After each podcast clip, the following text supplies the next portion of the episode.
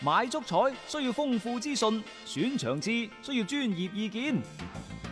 彩虹豬微信公眾號每日為你奉上名嘴張達斌賽事觀察、足彩培訓師李漢強專業分析，更多足彩資訊，更多專業預測，盡在彩虹豬微信號。彩票嘅彩，紅當當嘅紅，豬籠入水嘅豬，買足彩記得先上嚟彩虹豬睇下啦喂！足球場，英雄地，幾多難忘時刻， Breathtakingly brilliant. 從最後三分鐘絕殺逆轉到伊斯坦布爾勝利大逃亡，從希臘神話到冰島奇蹟，從童話變成現實，從英雄變成傳奇。最偉大嘅球員，最不可思議嘅入球， Extraordinary entertainment. 勝敗之間只有一線，神奇之處，魅力所在，只可意會，更可言傳。足球新勢力。接住呢係第二 part 嘅足球新勢力，我哋嘅話題呢就轉翻去歐洲嗰度先嚇。嗯，琴晚呢係進行咗一場嘅英超嘅賽事，亦都係第三十三輪最後壓軸嘅頗為焦點嘅賽事，熱刺喺主場對住愛華頓。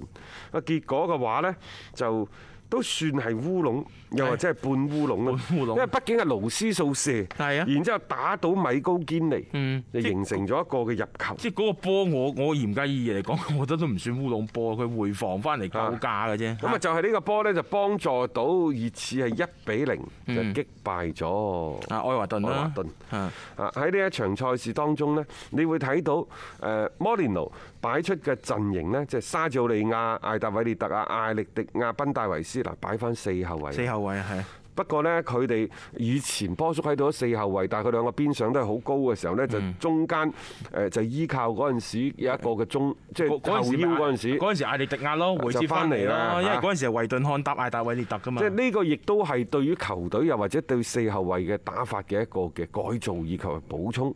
但係其實前提亦都係第一。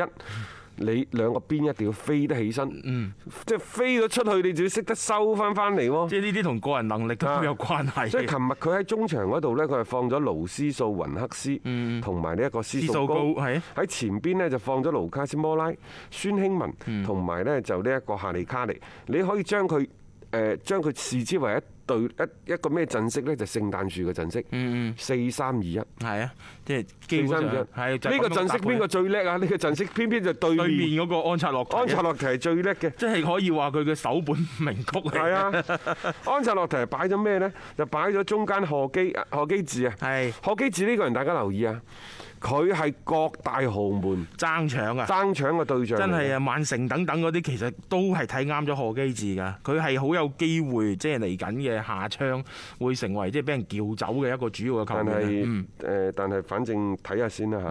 另外就米高堅嗯尼，啊就盧卡斯迪尼。好啦，喺中間呢就湯戴維斯啊、斯古神啊、艾和比啊，嗯啊前邊就李察列神、卡華特利雲等等。其實呢啲波又係夠打嘅，夠打，嗯又夠係夠打，打，所以雙方其實真係好膠着。誒啊百眾之間都可以咁講啊！即係當然，即係愛華頓今年佢可能有一啲即係最唔好嘅地方就係佢有啲關鍵戰呢個把握能力係差啲，即係對住一啲差唔多實力嘅對手，佢好多時候佢唔能夠把握住一個機會，所以導致佢哋最終個排位，就算安察洛提入主咗之後呢，佢哋都唔見得又有好大嘅一個長進啊！同埋呢場應該係佢哋聯賽即係二零二零年嘅聯賽當中第一場嘅輸波嚟嘅，呢、個就愛華頓啦。呃誒而至於嗰邊嘅即係熱刺，誒、呃贏翻場咯，都叫做 即係因為之前佢哋所受到嘅壓力真係好大嚇，上一場比賽竟然咁樣潰敗俾呢個石飛聯呢，賽後係受到好多嘅一啲質疑，特別係好多嗰啲熱刺嗰啲名宿呢，係出嚟呢指名道姓咁樣去轟呢個摩連奴，哇！即係我覺得呢、個即係作為熱刺嗰邊商嚟講，唔知咩滋味啊呢種。我其實都比較睇呢一個摩連奴而家嘅心態。嗯，當然佢琴日呢就冇將所有嘅即係贏咗波下，冇將啲焦點呢嗯就放喺自己身上，因為琴日嗰場波相反係中場休息嗰陣時，羅里士同埋孫興文喺度嘈交，嗯啊大家都睇到啦嚇。誒摩連奴就話呢，誒其實呢種場面係好好嗯嘅， 即係老老實講反面反嘅都俾你話話得正。正嘅係啊，即係有嘈交，其實係講明咧，大家都擺低成見，就唔好咧就話放喺個心入邊，有嘢都唔講出嚟。啊，嘈完之後就冇事啦，就放翻低啦。嘈咩呢？就話羅里士作為球隊嘅隊長，就喺度咧鬧孫興文點解唔回追李察列神？啊，孫興文呢就不依不饒咁喺度。砰砰砰砰咁樣反擊嚇，總之呢，就隔離啲隊友亦都阻撓，就冇令到個衝突就繼續升級擴啦，大係咯，升級咁冇錯啦啊嚇，好快就冇事嘅。你呢啲都叫做隊友間嘅一啲，嗯可能就場上嘅一個半個嘅處理上面嘅一個唔同嘅意見。可以嘅，即係你可以即係球員之間，只要係坦誠嘅，我成日都話對事唔對人，其實呢啲係可以做。嗯但係你喺更衣室入邊可以講，如果喺球員通道，又或者喺比賽結束嗰陣時咁嘈呢，就你就好容易俾媒體揸住，嗯就會放大。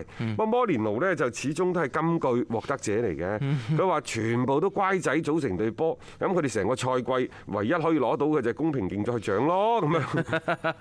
死亞方生啊嘅，啱嘅，實際上即係誒，佢佢講佢話唯一嘅問題就係即係嘈交呢件事就唔應該發生喺球員通道，應該發生喺更衣室入邊。嗯嗯唉，即係唔好俾人知啊，寧俾人知，莫俾人見，就係呢種嘅情況啊嚇啊！咁呢個都係一個小插曲啦，因為一切誒熱刺贏咗波咧，好多嘢就唔會被發大。唔緊要㗎，嚇老實講，誒足球就係如此美妙嘅。嗯你輸幾場，你會俾人即係鬧到咧，你出門口你都唔敢出一。動都冇，一動都冇係啊。你如果係贏得嗰三兩場，無論你嗰個過程係幾咁難睇都好，嗯總有人出嚟。就幫你去傾偈，總有人出嚟會幫你去站台，嗯係咪？啊而家呢場賽事其實熱刺喺總結咗對石飛聯嗰場賽事之後，佢諗翻啦，都係要打翻四後衞，唔好諗啦。艾力迪亞上一場用眼神防守，今次依然選擇信任佢，但係呢就用翻比利時嘅國腳艾達維特出嚟，啊而左右兩個邊沙治奧利亞。賓戴維斯等等，即即你會睇到在前邊雲克斯同埋斯素高咁嘅搭檔呢，中後場嘅防守應該講比較穩定嘅。係啊，先揾咗個防守先。摩連奴執防守始終都係有佢一套，至於你話佢得唔得啊？即係可唔可以帶住對熱刺走到幾多嗰啲，你再講啦。嗯，同埋我覺得都用呢個賽季去衡量，亦都唔唔啱嘅。我覺得即係仲係要啲時間。就算呢個賽季真係失敗咗咧，即係俾到摩連奴，其實仲係有一個機會去即係一個回旋先啦。我更加期待就係話佢下一個賽季一個更加完整嘅一個賽季之下呢，佢帶嗰隊熱刺究竟係會有啲乜嘢嘅變化？咁同埋誒關鍵係在於點樣留低佢陣中嘅一啲核心嘅球員，呢、個先係摩連奴佢而家比較重要要去做啊，佢要去完成嘅一項嘅工作。反而打法各方面，你仲可以通過咧一啲比賽咧去慢慢去調試翻先。誒、贏咗呢場波，起碼你止住咗外界嘅一啲質疑聲。誒、啊衝唔衝到歐戰呢？我覺得就盡力而為嘅啫。而家對於熱刺嚟講，亦都冇咩太多嘅一啲所謂嘅話語權，因為佢哋喺整個積分形勢上邊呢，係非常之被動嘅一個位置嚟嘅。仲有呢，就即係喺呢一個琴日嘅新聞發佈會嗰度呢，即係一方面佢又講情懷，講理想，跟住帶住啲媒體呢，就喺度遊花圈。當然啦，即係呢個所謂遊花園呢，就亦都係摩連奴最擅長嘅。講咩情懷呢？冇嘢嘅啊！即係三到五年嘅機會啊，呢隊波係越嚟越好㗎，因為都係越嚟好多當打嘅球員，只要留得低熱刺，肯定有機會啦。啊，然之後呢，我哋啲球員需要控制好自己嘅情緒啊、態度啊，並且呢，大家要認識一個道理喎，取得成功係需要好長時間積累嘅。你可以將佢視之為呢，第一就係、喂老細，你要準備留翻呢班人喎，係嗱保持一個。陣容嘅相對穩定，尤其啲當打球員唔好俾佢走啊。其次，俾啲耐心， 要懂得個道理，控制好自己情緒同埋態度。長時間嘅積累，我哋一定會成功嘅。我都識講啊呢個心靈雞湯。然之後呢，第二點馬上射博。因為點解射博呢？熱刺喺英超重啟之前，即係疫情誒受疫情原因關閉之前，六場賽事佢咪輸咗五場嘅，歐冠又被淘汰，足總杯又被淘汰。就算復賽以嚟前三輪都係一勝一平一負，最慘係輸俾石飛聯輸一比三。然之後呢，就即係琴日好辛苦咁贏波，所以佢都會覺得壓力大。所以第一時間佢就同大家講完情懷之後，話風一轉，懟咗阿仙奴先，好正啊！因為嚟緊呢，週末係啊，北倫敦打比北。倫敦打比嘛，冇錯啊，將呢一個嘅焦點咧就卸咗去第度先啊！即係帶啲記者，即係起碼你唔好成日就啄住我呢樣嘢，話我咩成績唔好啊之類嗰啲。就算真係成績唔好，都拉個墊背嘅。啊，最好咧就係拉一啲即係同城嘅啊，大家係競爭嘅。平時咧睇唔睇唔上眼嘅嗰啲咧，拉埋一齊咧就啱噶啦。當然啦，即係誒仲有嘅就係在此之前熱刺咪輸輸俾石飛聯一比三嘅。嗯咁然之後，阿仙奴嗰個官方社交平台呢，就放咗即係今年誒，呃即係上上兩個禮拜，上個禮拜嗯佢哋足總杯贏石飛聯嗰場賽事六 仗係嚇，啊，即係佢係贏咗石飛聯。即係呢度啱啱你熱刺輸波，作為同城死敵阿仙奴仔自己社交媒體嘅平台嗰度呢，就攞出贏石飛聯同一個對手嗰場波六仗嚟炫耀一下。嗯係冇錯啦啊嚇，即係擺明就示威嘅啫啊！佢哋都講到啊，喺石飛聯個主場贏佢哋係好唔容易㗎。啊咁所以摩連奴呢，事隔咗幾日，終於揾到個機會反擊啦。嗯，嚇，係佢呢講咩呢？佢話只有當你同樣處在困難之中嘅時候，你先至會覺得第啲人遇到困難，亦都係一件快樂嘅事情。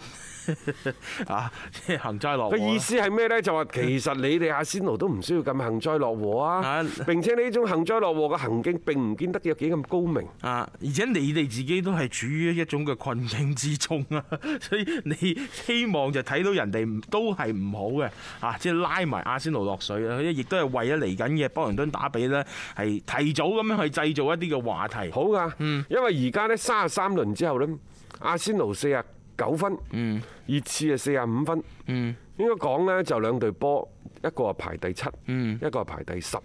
你話仲有冇機會發殺翻上歐戰，甚至乎係歐冠嘅位置呢？梗係有可能啦，係咪嗯先？你幾波個連勝，你睇阿仙奴都係因為嚟咗個三連勝，所即以係砰砰連滾聲帶上爬嚟咁係樣捉滾捉底反彈嘅啫嘛。係咯啊熱刺呢，就跌跌撞撞，真係有啲嗯嚇。平曼聯贏韋斯咸就輸咗俾石石飛飛聯聯。直到琴晚又贏翻一場愛華頓啦，即係你見到其實個表現唔唔係好穩定啦。咁但係喺呢個過程當中，佢哋所面對嘅一啲對手呢，就誒呃愛華頓、曼聯呢啲其實都幾係有質地嘅一啲嘅對手嚟嘅。即係佢過到呢兩關，咁佢稍稍緩咗嗰道氣呢。如果你嚟緊對住阿仙奴嘅比賽，佢可以一鼓作氣去攞低阿仙奴呢，成個形勢就會有所唔同㗎啦。即係所以熱刺呢，呢個時候你去判佢話完全冇機會呢，就為時尚早。咁一切呢，其實都要睇睇呢，即係雙方喺嚟緊嘅聯賽當中嘅交鋒啊，究竟會係一個點樣樣嘅一個表現？呢個我哋其實可以拭目以待啊！有擔當，有顏值，足球新勢力。百歲山天然礦泉水富含微量元素同礦物質，對於運動後嘅補水，運動員更需要補充礦物質。特別好似百歲山天然礦泉水裏邊含有高偏硅酸，對人體極為有益。